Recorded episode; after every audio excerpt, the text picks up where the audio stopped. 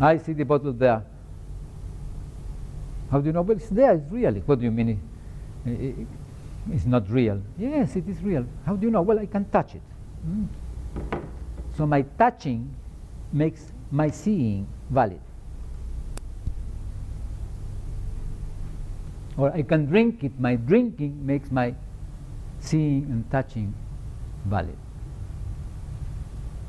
Yet, in the experience, in what I'm living, I cannot distinguish between perception and illusion. I never know whether the experience I'm living, I'm distinguishing as living, I shall later on devaluate it or not through reference to some other experience.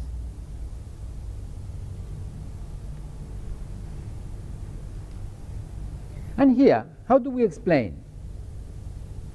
Mother, how was I born? My dear child, you were brought from Europe by a stork. In Europe, there are these places where babies are made, and when the mother wants a baby, let them know that she wants a baby, and then it is sent with a stork flying. Thank you, mother. What the mother is proposing mm-hmm, is a generative mechanism such that if it were to take place, the result will be the baby there. What elements is she using? Elements of the experience of the child. What is being explained? The experience of being here. So the mother is explaining the experience of being here through other experiences and the coherences of these other experiences that she calls attention to in the child. Mother, I don't believe the story of the stork. Yes, my child. What happens is that the mother has an organ inside her and puts little eggs. You see, these little eggs are like, and she opens the flower to show the, the ovaries of the flower with the little eggs there.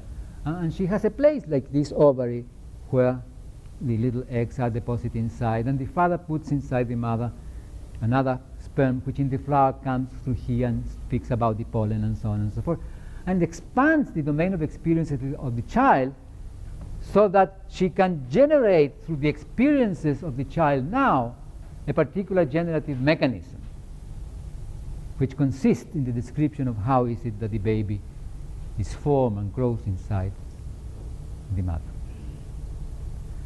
If we accept this question, we become aware that we use experience to explain experience. We use the coherences of experience to explain experience. And when we do not have enough broad domain of experiences, we cannot explain, or we enlarge it until we have a sufficiently broad domain of experiences such that we can propose within it a generative mechanism. And we do it, or not. We cannot do that, we don't do, we don't do it. So what we explain is experience. If we do not accept this question, we may believe that we explain reality, or we may believe that we explain experience with reference to reality. But reality is there. Reality, as something independent from the observer, is the support. Is what, in the long run, according to Popper, invalidates our explanations when reality does not conform with them. Hmm? Popper would say you cannot say how reality is, but reality will falsify what you say if it does not agree with it. So Popper accepts reality, yet Popper, as any one of us, cannot distinguish or could not distinguish when he was alive between perception and illusion.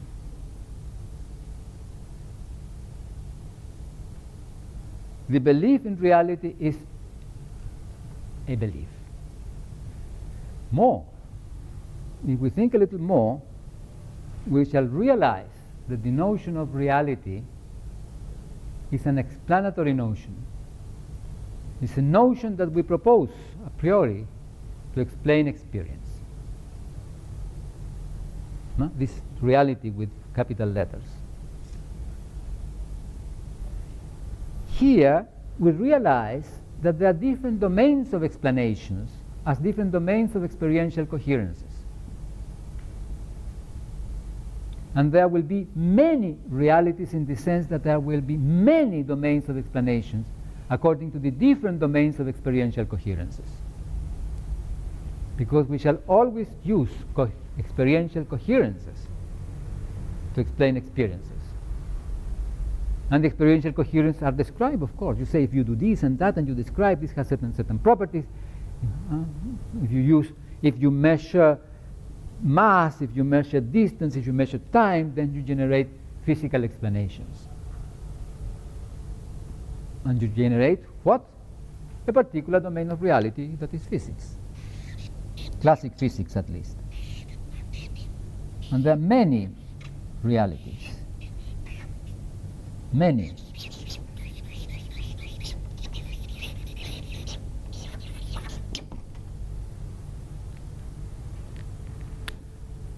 Are these realities relative as compared to this one? No, they are realities. They are domains of explanations of experience with coherences of the experience. If I have accepted this question, I am aware that this is, this is a an explanatory supposition. I am aware of that because I cannot claim it, because I cannot distinguish in the experience between perception and illusion.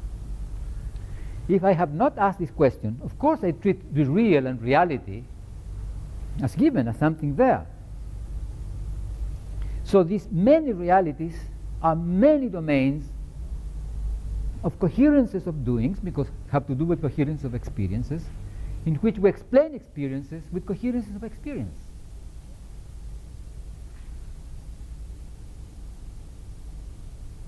If I am, want to do certain thing, for example, a machine that does not consume energy. Physicists will tell me, oh no, that is not possible in the physical domain because violate the second law of thermodynamics. He's saying to me, in the domain, in the domain of coherences, experiential coherences, that is physics, that machine cannot occur. This is what he's saying. He's not saying that it is not real in a transcendental sense. He's saying in the domain of coherence that constitutes classic physics, that machine cannot take place. And the, uh, this person will be very careful in saying does not satisfy the second law of thermodynamics. Yet, yet, we can believe that we are explaining reality because we may not be aware of these two explanatory paths. We may not be aware that we explain experience with experience, and we believe that we explain reality. Reality as something independent from us. Are scientific explanations different from this? No, and I shall show you in a while that they are not.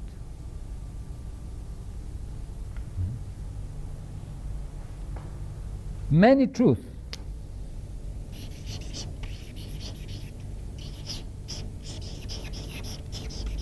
we, we heard uh, yesterday to speak about this problem of the many truths, the relativity of truth. These many truths are not relative. Things which are true in physics are not relative. They are true in the domain of coherent, experiential coherences that constitute physics, classic physics or quantum physics, whichever it is.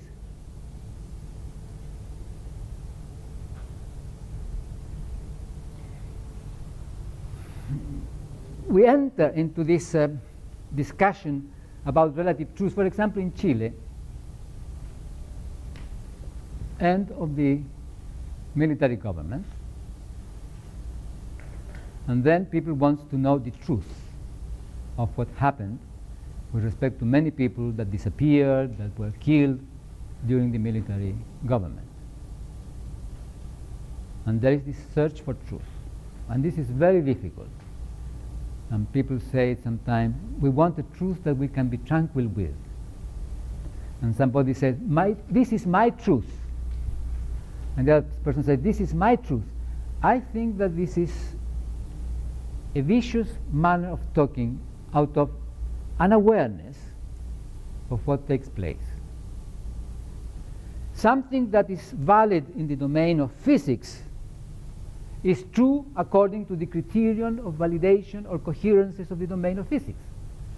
Something that is valid in the domain of chess is valid according to the criterion of validation of the statement in chess, so it's true. But these are not relative, the truth in chess are not relative to the truth in physics. The problem with truth here in objectivity without parentheses is of another kind. Has to do with human relations. Ladies and gentlemen, if you have followed me,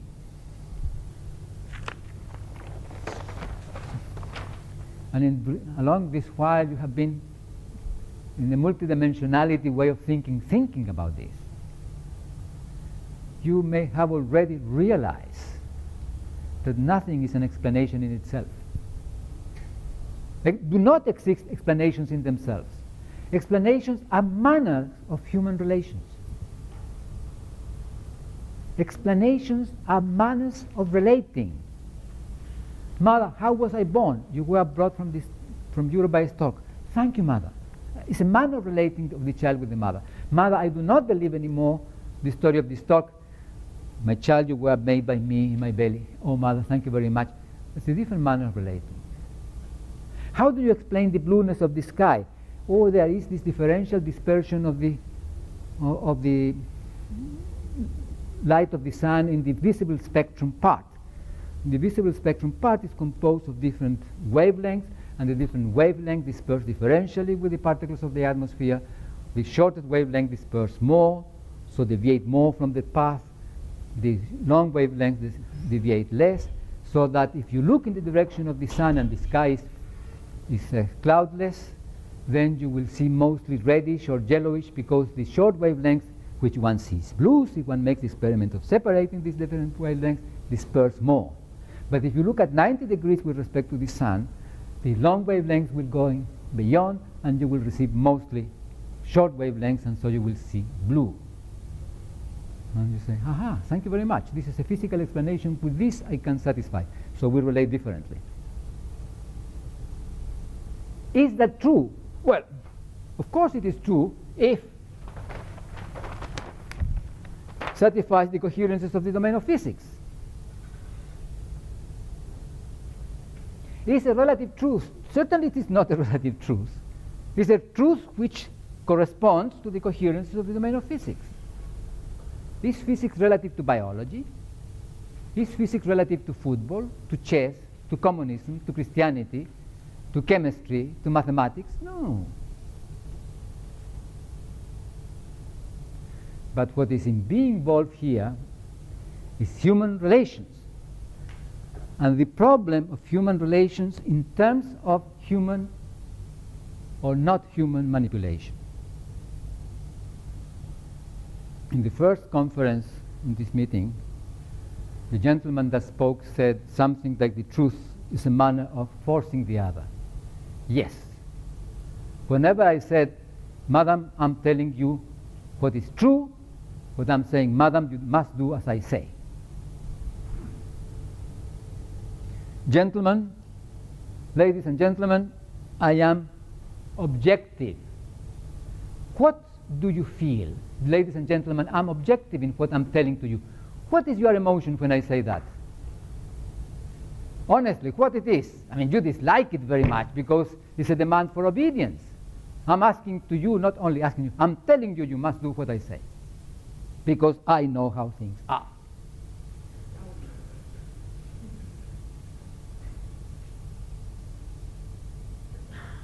Isn't that interesting?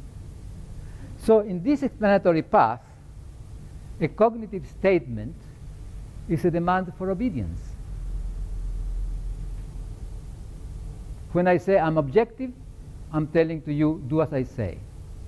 I'm realist, do as I say. Be objective, do as I say. Be realist, do as I say. That is the problem with truth. Here, however, if I tell you this is true in the domain of physics, you may ask me, what, what are the coherences involved in what you say? Then I give you an explanation. The problem is not with truth. The problem is with seeing the coherences involved in the statement.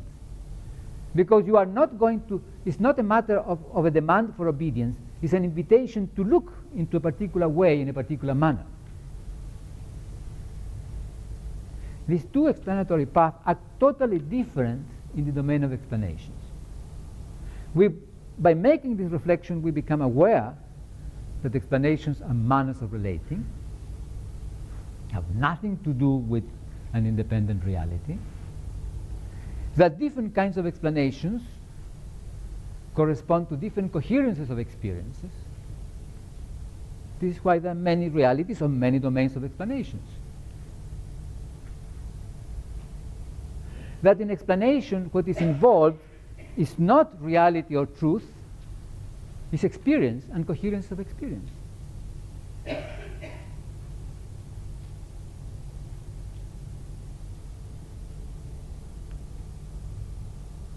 that if we accept this question about ourselves, about the observer, and we follow the implications of this, and we become aware that we cannot say anything about an independent reality, we relate with each other in a different manner. Objectivity in parenthesis, what tells us is I am aware that I cannot claim access to an independent reality, so my statements are not demands for obedience, are invitations to participate with me in a particular domain of experiential coherences. Ladies and gentlemen, this is not trivial. I mean, this is our whole concern in this Congress.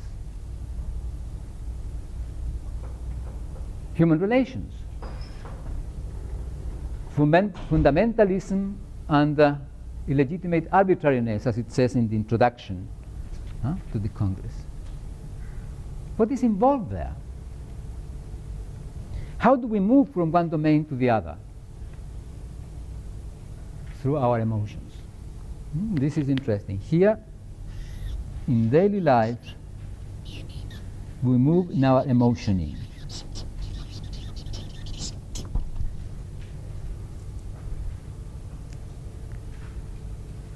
If we want obedience, we are objective, we know the truth, we are realists.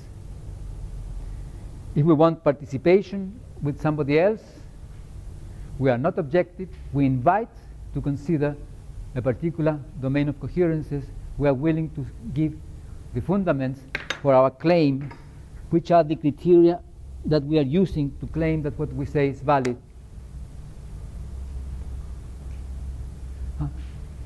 In objectivity without parentheses, a discrepancy is always a threat to one's identity. In objectivity, in parentheses, one's identity is never threatened because you don't have to defend it. And you do not have to defend it because you are not denying the other. You are inviting the other to do something with you. And if the other does not accept the invitation, fine. If the other accepts the invitation, fine. Ah, I prefer that this person accept invitation, yes. And what if it, he or she does not accept it? Fine. Because if I become molested because the other person does not accept invitation, then it's not an invitation, it's a demand. If you accept many truths and many realities, do you accept many objectivities? Not many objectivities, but many domains of explanation. Hmm? Many domains of objects, yes, but not many objectivities. To be very very coherent with, with the distinction. And the parenthesis does not mean subjectivity. Is it right that you will, uh, that you offer us to um, eliminate the category objectivity? No. No. no. What I'm saying is that I am aware that when I speak of being objective in, in, in daily life, and usually in much of technical life, I pretend access to an independent reality because this has to do with my emotion, with how I relate. But I could do say, let us treat the whole set of things on this table as a domain of objects. This will be our domain of objectivity. I can invent, I can use this word. But I shall be very careful on how I use them, because if not, it will be, be heard here.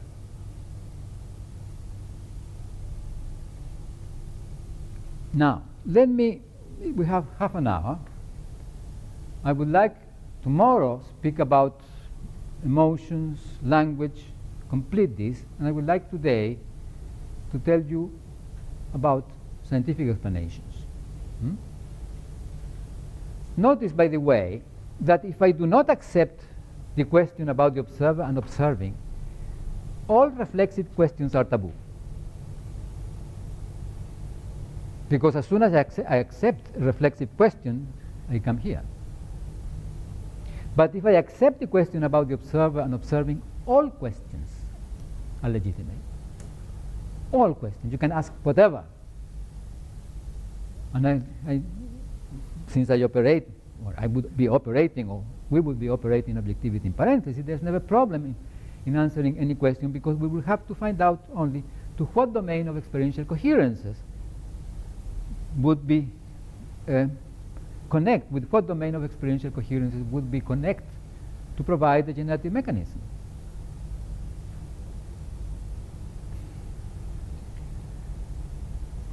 Perhaps I should say a couple of words about knowing, cognition. Notice that usually we speak about knowing, usually, as if knowledge had to do with reality or with objectivity. But if we look at our daily life, we shall realize that knowing and knowledge does not have to do with that at all.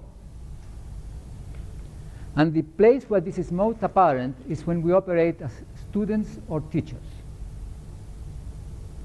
If we are teachers, and we have been teaching a course. And we want to know whether our students know the subject matter of the course. we have been exposed to much activities during, let's say, six months. We would want to know whether they know the subject matter, and we make a question or a series of questions. And in these questions, we are asking our students to perform in some particular domain specified by the question. Could be in physics, could be in biology, could be in whatever. And then we listen to the answer. And if the answer that the student gives shows us adequate behavior in the domain specified by the question, according to what we consider adequate behavior in that domain, we say the student knows. I shall repeat. We make a question. For example, this was a famous case in the United States. A student was asked to calculate the height of the tower of the campus using an altimeter, and the professor gave the student an altimeter. So the student went to um, a shop, bought a long string, tied the altimeter to the long string, went up to the tower, and rose and, and let the altimeter fall down up to the ground, and then measure the length of the string. And his answer was 33 meters, 20 centimeters. And the professor flanked him. Yeah, flanked him. Said, no, wrong, you don't pass.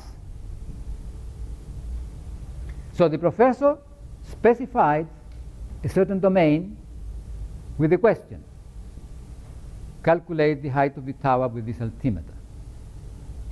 And then the student presented a particular behavior, buying the string, measuring the length of the string, and so on and so forth. And the professor said, No, you do not pass. That is not the adequate behavior. Well, the student, this is, this is a true story in the sense that it appeared publicly published in, in the Times magazine, 1966, something like that. The student complained to the board and they said, okay, you have another opportunity. So he had to take the examination again and the professor said, calculate the, the height of the tower using this altimeter.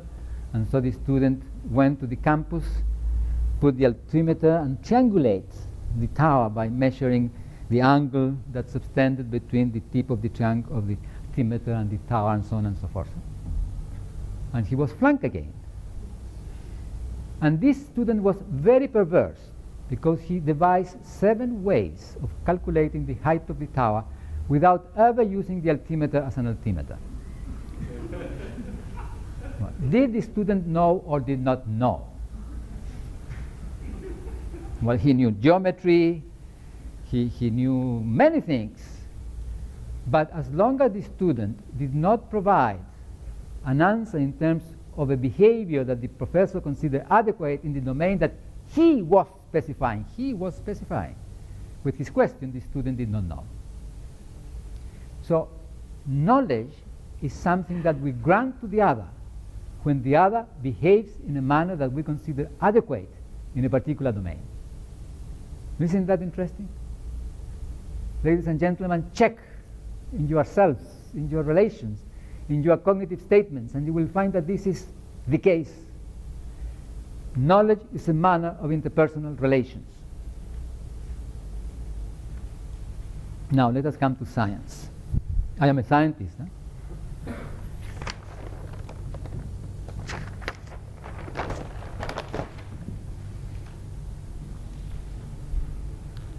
What I shall write here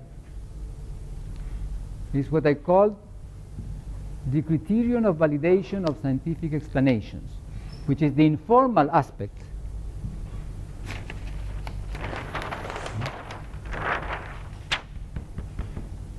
This I'm going to write the informal aspect.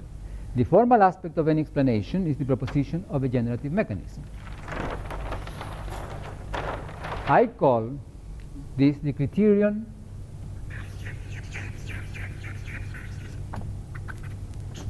criterion of validation of scientific explanations.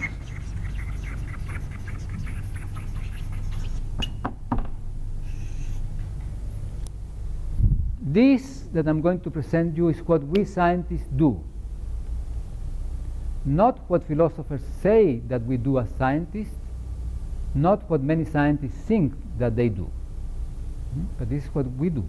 And this is what you will discover that we scientists do if you look into any publication, modern publication, that is accepted generally. The community of scientists accepts it as a scientific explanation. We have, first of all, by the way, in the actual doing, this does not come necessarily in this order. But we have, first of all, to describe what an observer has to do to have the experience to be explained.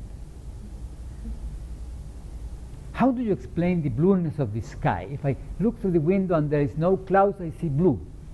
How do you explain this? The description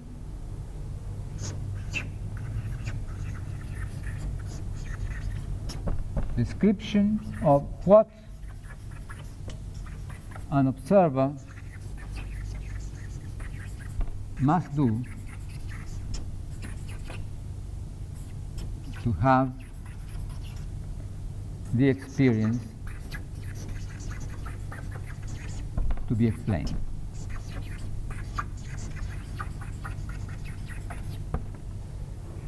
Notice I'm not speaking about phenomena there. Phenomena comes from the Greek phainos, means ver, has to do with experience, that which one distinguishes. Hmm? but what we do such that we have an experience. What do you want to explain? Look, look through the window make the description. If you look through the window to the sky and such under such and such conditions, then you see blue. Two, the proposition of a generative mechanism.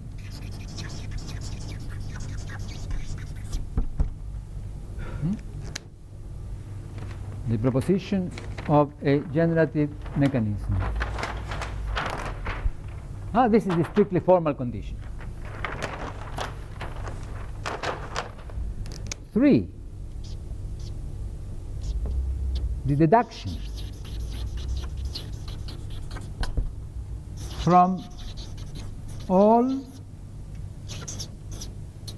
experiential coherences, coherences, regularities entailed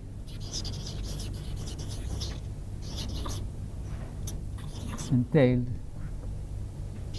in two of other experiences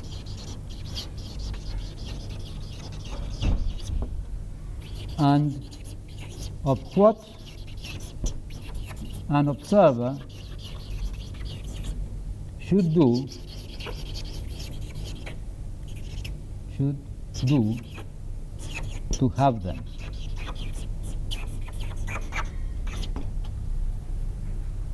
Deduction of other experiences starting from the experiential coherences entailed in the proposition of the generative mechanism. God gets up earlier than we, has collected a big pail of blue paint and a big brush and paint the sky. So aha, so if I were to collect all the blue paint and put it into a, a big box sealed with some Kabbalistic sign such that God cannot open it, then he will not be able to paint the sky blue. Next time in the morning, I shall look up and will not be blue. Oh, mother, so if I go to Europe when I'm grown up, I shall be, see the places where the babies are made.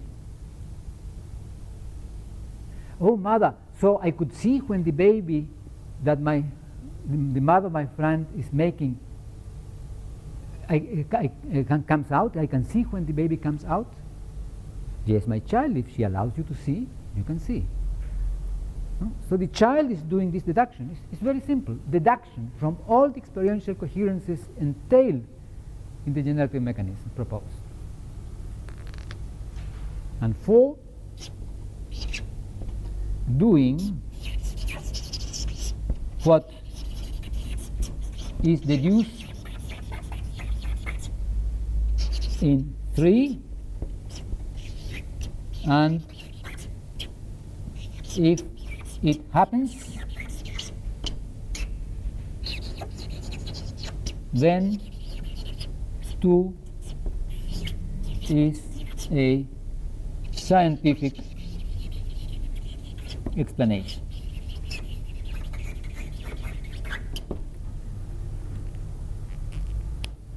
Do doing what is deduced in 3 and if it happens then 2 is a scientific explanation. It is that simple and that fundamental.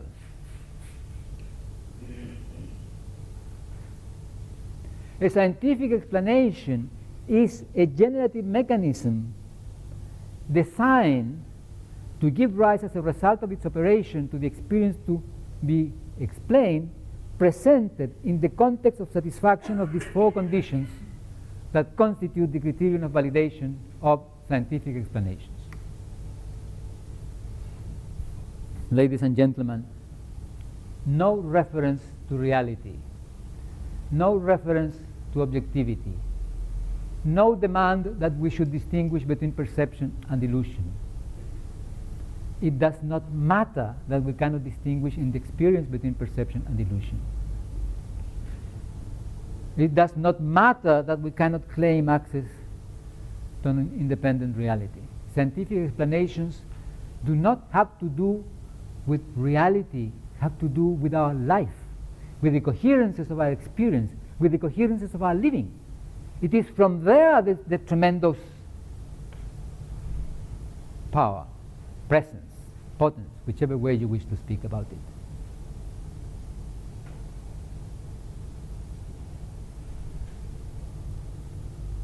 Ladies and gentlemen, science does not explain reality or explain the world, but we bring forth worlds through the use of scientific explanations because scientific explanations have to do with the coherences of our living.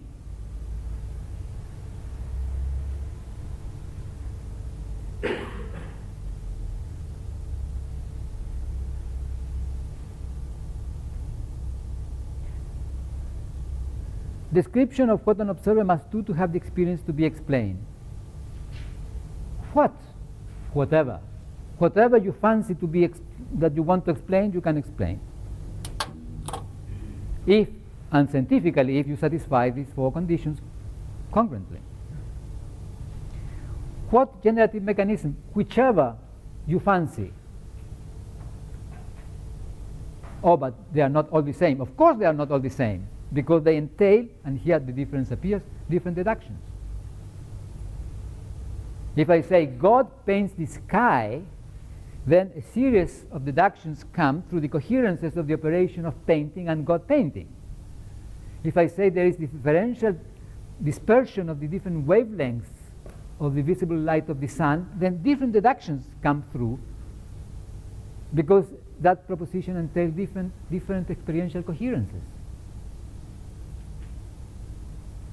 This is not wishy-washy. This is ab something absolutely precise.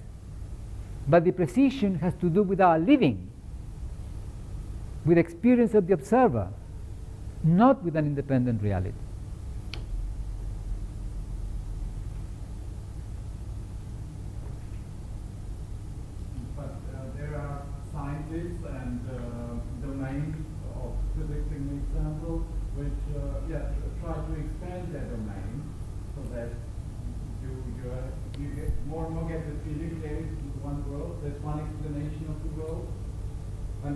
one leading science which says uh, which explanation is, is, the right one now.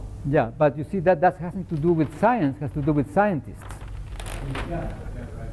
Huh? It is the scientists that say this is, I am a physicist and I know that physics is the princess of sciences.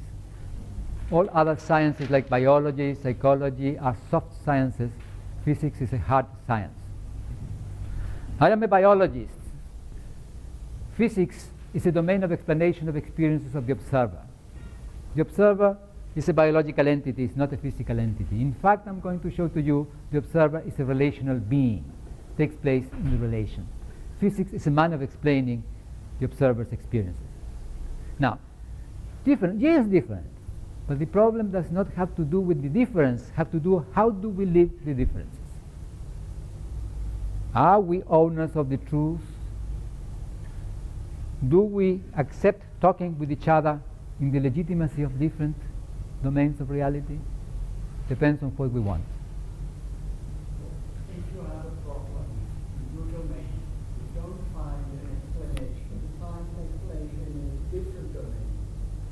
Then you shift it over to your domain and another uh, explanation. So, for example, your explanation about uh, living systems are structural coupled. If you transfer this to uh, social systems, it's, and if you check it with your criteria, does it fulfill, fulfill uh, well, it depends on the domain. You see, because if I'm speaking biology, no, no, just a moment, just a moment. No, no, but social phenomena are not biological phenomena, yet are biological phenomena.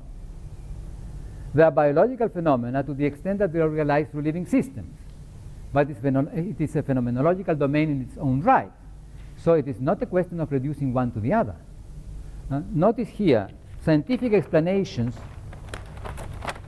are not reductionist. Scientific explanations do not constitute phenomenomic reductions. It is a mistake when people say that scientific explanations are reductions. Scientific explanations validate two non-intersecting domains. The domain in which the experience to, uh, to explain takes place, in the domain in which the generative mechanism takes place. I look through the window and see blue. Domain of experiences, seeing. Proposed generative mechanism, differential dispersion of different wavelengths. Domain of operation with rays, with prisms, is an entirely different domain. So, scientific explanations and explanations in general validate two domains. This is why this is called generative mechanism. You do not reduce one phenomenal domain to another. So if I find that I have been asking a question here and I do not find an answer, since I am aware, I have freedom to reflect. You see, this parenthesis means awareness. I do not pretend to own the truth. I do not pretend there is only one thing. I say, aha, maybe this is the wrong question that I want to ask. Maybe I have been asking this question, but the, what I want to ask, indeed, I have been asking about how does one see blue. Maybe what I should ask is how do I, does one see blue? What happens in my eye that I see blue instead of what happens there that I see blue? Entirely different questions, entirely different answers. Just a second. Hmm? But here I have flexibility because I can reflect. Here I rarely have flexibility because I know the truth. So there is no conflict in that. And uh,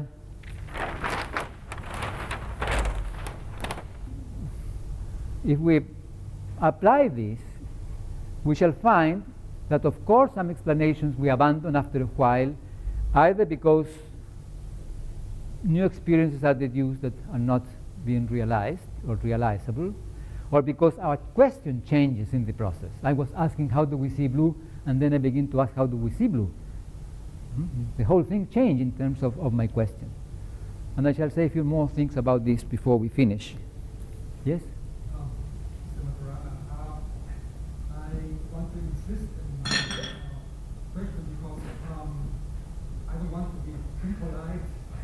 Oh my goodness, why should you be impolite? the question of experience. Uh, I can, I can um, um, understand uh, if I make an experience, I always have uh, some, something like an expectation. Or if you make an experiment, if you make an experiment, No, I mean as a living, as a living being. I am always, habits are expectations. no, that is not true. And let me, let me explain something. And true in terms of the coherence, that is not the case. You can even learn if you can be disappointed on the one side, or you can be surprised on the other side. Learning has to do with, uh, with to be disappointed or surprised. And then No, that is not the case. say, oh, the child that put a problem is something that uh, in, in an expectation. Hmm. expectation is uh, to say broken, and the child said, mother, uh, when, why, when was I born? Why, why, was, why, why I came to, to, to the world? Because he has a problem uh, because of, of uh, expect, expectation. And you can't even make an experience because ex- expectations are, are taking the experiences and, and, and say, uh, saying, okay, this is the experience. Ok- The experience of seeing. You close your eyes and then you make your eyes, you open your eyes and then you, you expect, you are expecting that you are going to see. That is the, this is a, a, a grounded, a very, very important expectation. Well, yes, I, I do not deny expectations, but what I'm saying that it is not the case that you have to have expectations always. I open the door, I expect nothing. I mean, somebody appears there, I do not expect anyone in particular. I don't expect to see a person. Well, this is And I see someone. And I say, oh, you. Uh, and this is what? A surprise because an expectation was not satisfied? Well, the sun rises always. Uh, No.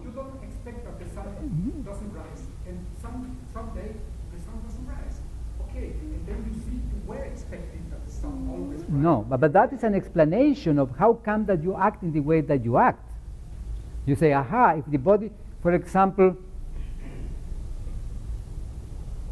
a a machine, a machine is, has certain coherences in the, in the wheels. So I can say that this wheel expects finding this other wheel because usually find this other wheel.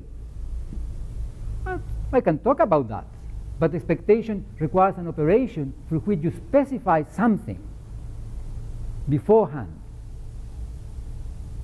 So it is, it is not the fact that I think that I can only understand this through expectations that expectations take place. Expectations require a particular operation of stating in advance something that would happen. If you have no way of stating in advance something that would happen, there is no expectation, first. And we are not always stating in advance what is going to happen. So we are not necessarily having expectations all the time. If you are hungry, you are expecting to eat. No, if I am hungry, I may not even want to eat. It depends. It is not, you see, the fact that you, that you, you can explain my behavior through expectation does not constitute expectation as an operation in what I do. It's a manner of explaining what I do. In fact, expectations, if you let me say so, huh, are explanatory suppositions do you think that this watch is expecting to say 5 o'clock because within three minutes it's going to say 5 o'clock? Certainly within three minutes it's going to say 5 o'clock. Is it expecting to say 5 o'clock? Am I expecting it to say 5 o'clock? In fact, I would like it to be stopping so that it never says 5 o'clock, I can go on talking. It depends. But I could say, yeah, in order to explain how this works, the notion of expectation helps me because it's a way I have to talk about the structure without talking about the structure. If the structure is in this way, then I say it's expecting this to happen. But then I obscure the structure. So expectations, like truth, like reality, are explanatory principles that obscure the phenomena that are involved. Experience are not expectation. No, experience is that which you distinguish as happening to you in the moment in which you distinguish. Could be expectation. I was expecting my friend and he did not come. I was not expecting you, I was expecting my friend. Oh, Oh, how wonderful that you are there. I was not expecting anything. But of course, to explain how come that I am surprised or something happens to me, I say, I had the disposition for this to happen. So I was expecting because my body was in such a disposition. Here I am leaning on my right leg. Is my left leg expecting that I lean on it? Is my body expecting that some, such and such dynamic is going to take place when I do a step? It's a different phenomenon. I could say yes, but then I am obscuring the whole dynamic, physiological dynamic through which the movement is taking place. So expectations, yes, we can bring them for in our languaging and we can live with expectations. But when we want to understand what is taking place, expectations do not help us because are explanatory suppositions which obscure what we are talking about. Expectations, instincts, although instinct can also have a, each one of these things could have a particular uh, definition also, but obscure what is taking place. Aims, obscure what is taking place. Does my watch have the aim of telling five o'clock when it is one minute and a half for it? But I would like to say in these two minutes that are left, I want to call your attention to this and to this. These two sets of operations that constitute part of the criterion of validation of scientific explanations are entirely different. Einstein, I am not bringing Einstein as an argument, but as only as a case. Einstein used to say scientific theories are free creations of the human mind. where does the question to be asked, the problem to be explained come from? From my fantasy. Any. Where does the generative mechanism that I propose come from? From my fantasy. It Could be any. The only thing that must satisfy is that be a generative mechanism. Whenever you study any subject with the purpose of knowing the subject so that you can ask questions and propose explanations, you have to expand your experiential domain. The larger your experiential domain, the larger the, the, the domain of these experiences that you have, hence of things that you distinguish yourself doing, the more questions that you ask, the more generative mechanisms you can generate. I call here the poetry or poetics, poetics of doing science. Point three and four are of a different kind. Three is a deduction, it's a computation. Four is a construction. You do something. Once you have specified one and two, the rest is fixed. You cannot, cannot be just any way because you deduce according to the coherences implied or entailed in two. And you do according to what has been deduced. This is the engineering of doing science. Here, with our engineers.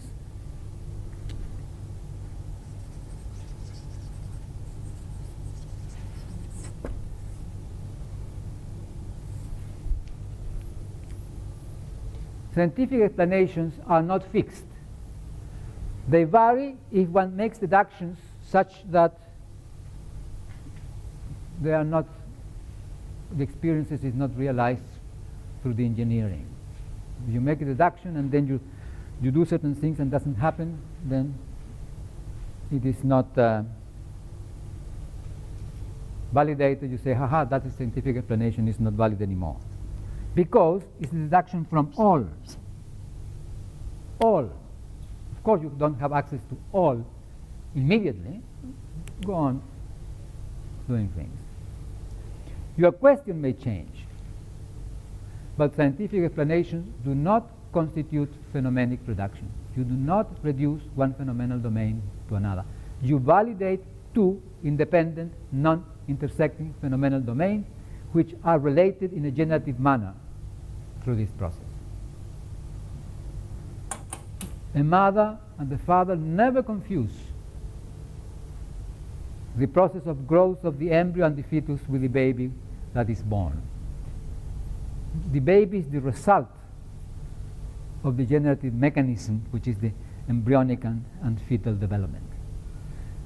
The process that gives rise to something takes place in a different domain than that something which results from it. Scientific explanations have to do not with reality, but with the coherences of experiences of the observer, have to do with what we do. And the coherences with what we do have to do with how we operate as living systems. And it is precisely this what gives scientific explanation the peculiar value.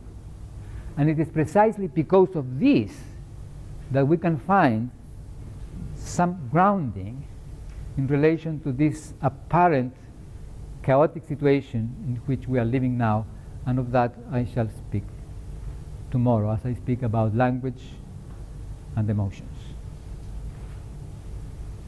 And to, oh my goodness, thank you very much.